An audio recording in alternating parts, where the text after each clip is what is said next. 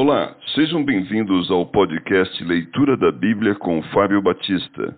A minha oração é que Deus fale ao seu coração por meio da Bíblia Sagrada.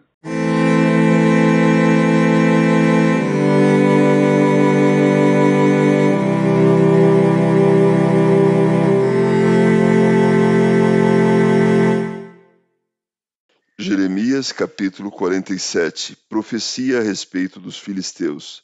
Palavra do Senhor que veio a Jeremias, o profeta, a respeito dos filisteus, antes que Faraó ferisse a Gaza.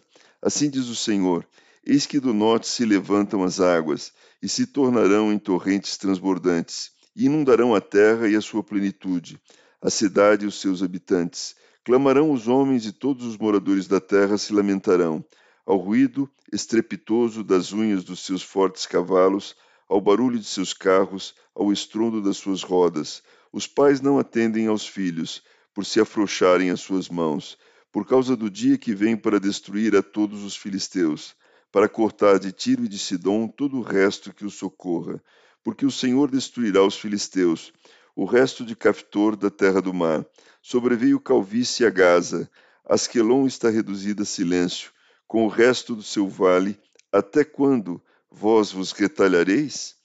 Ah, espada do Senhor, até quando deixarás de repousar?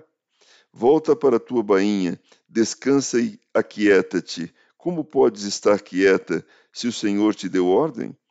Contra Asquelon e contra as bordas do mar é para onde ele te dirige.